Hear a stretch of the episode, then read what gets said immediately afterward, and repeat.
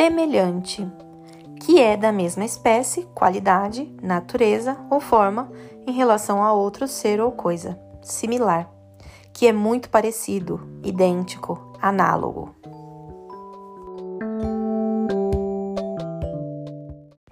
Eu sou a Aline Piologro e esse é o Comenta Cast.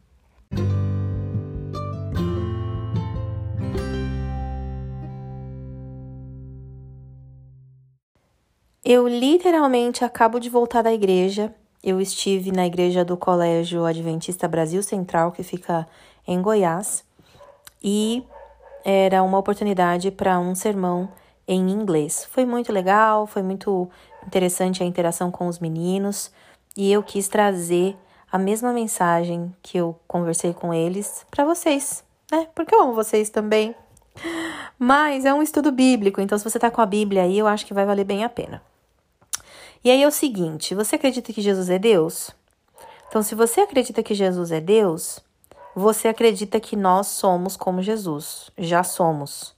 E aí, Gênesis 1, 26 prova isso, porque diz que Deus estava ali fazendo o homem, ele diz: façamos o homem a nossa imagem e a nossa semelhança. Quando ele diz nossa, a gente entende que tem mais que uma pessoa. Então, nós, nós cremos que é Jesus, Deus e o Espírito Santo. Então, de alguma forma, nós já somos como Jesus. Mas será que isso é suficiente? Não, porque em Gênesis nós vemos que nós essa semelhança ela tinha mais a ver com é, ação, né? Com a ação, não a ação que nós tomaríamos, mas com a nossa responsabilidade, com as nossas, a nossa função, a função do ser humano perante o restante da criação. Então, o homem ele iria governar sobre os animais, sobre os seres vivos. Ele estaria num status diferente em relação ao restante da criação. Nesse quesito, seríamos iguais a Deus. Iguais? Não, semelhantes, né? Porque ser igual, igual é ainda muito complicado, né? Porque a gente confunde é, um pouco as coisas. Mas a Bíblia diz imagem e semelhança. Quando é imagem, então a gente está falando de uma, uma foto, né? Nós somos uma foto de Deus, nós somos, não somos Deus, não somos Deus. Mas aí Jesus, ele dá uma, uma visão um pouco mais ampla. E lá em João 13, 15, ele diz que nós devemos, ou que os discípulos naquele então, deveriam repetir o que ele estava fazendo. Ele tinha deixado o exemplo e eles deveriam continuar. Ele estava falando da Santa Ceia, do lava-pés, da humildade. É, então, Jesus estava agora convidando para tomar ação, porque perante a natureza já havia algo, já tem algo que está implícito no ser humano, mas agora ele diz decidindo, né, querendo, fazendo algo, tomando partido é, para realmente parecer com ele. Mas para a gente conseguir entender o que, que Jesus fazia para que a gente então possa tomar ações que tenham a ver com as ações que ele tomava? A gente vai dar uma olhadinha em três, três diferentes partes, né? Três diferentes versículos. É, primeiro a gente vai ver João 8, de 1 a 16. Eu te recomendo muito ler esse texto. É o texto da, né, da, da história ali de Maria Madalena, quase a ponto de ser apedrejada. E aí a gente percebe nessa história o quanto nós, seres humanos caídos, somos rápidos para julgar as pessoas, rápidos para apontar o dedo na cara das pessoas, para jogar o pecado delas, às vezes publicamente, a gente quer, a gente não, não tem paz enquanto todo mundo não fica sabendo que a pessoa pisou na bola. É, ou então, mesmo que em pensamento, a gente ficar acusando aquela pessoa e até considerando que ela não é digna, né, de estar de tá na presença de Deus ou na igreja, sei lá eu. E Jesus nos, nos convida, através dessa história, a olhar para a nossa vida primeiro, porque ele começa a escrever o pecado ali de todos os fariseus. E pela lei de Moisés, o homem que foi apanhado em adultério com a, mulher também deveria ser apedrejado. Então, eles estavam fazendo vista grossa e, e, eles tinham outras coisas que eles tinham que resolver na vida deles primeiro. Então, Jesus nos faz esse convite. Ele fala: olha, olhe para a sua vida, Presta atenção o que está rolando ali antes de você achar que tem autoridade para julgar e condenar, apontar o dedo para a vida de qualquer pessoa.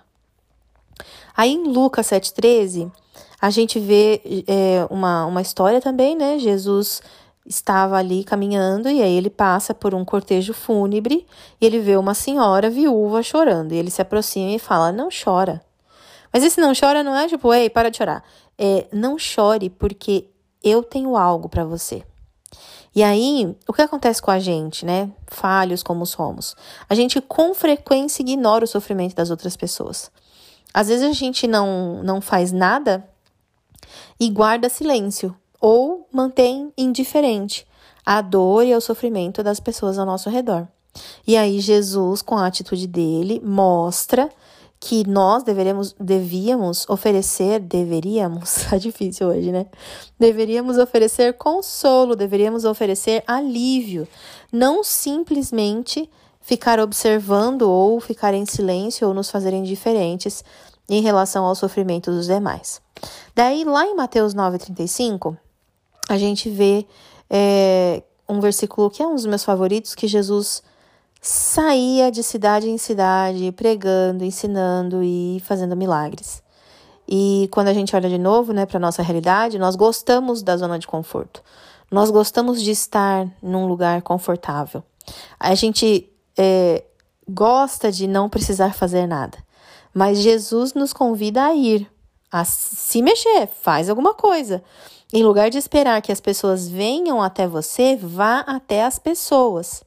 É muito fácil esperar que alguém que está passando por uma situação difícil ou que está des desanimado, com vontade de desistir de tudo, venha até você. Mas não é isso que Jesus está tá pedindo ou mostrando através do seu exemplo. Ele está dizendo: se mexa e vá onde as pessoas precisam de você. A gente consegue pensar em várias razões para para fazer assim, para nos esforçarmos para sermos como Jesus.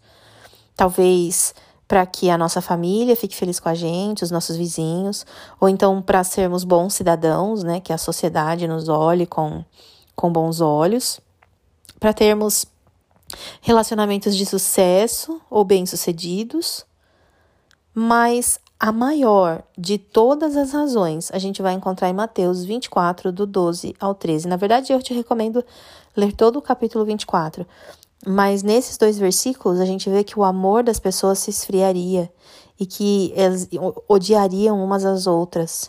E aí o 13 fala: Mas aquele que perseverar até o fim será salvo. Essa é a maior razão que nós temos para tentar o que pudermos para parecer com Jesus. Por quê?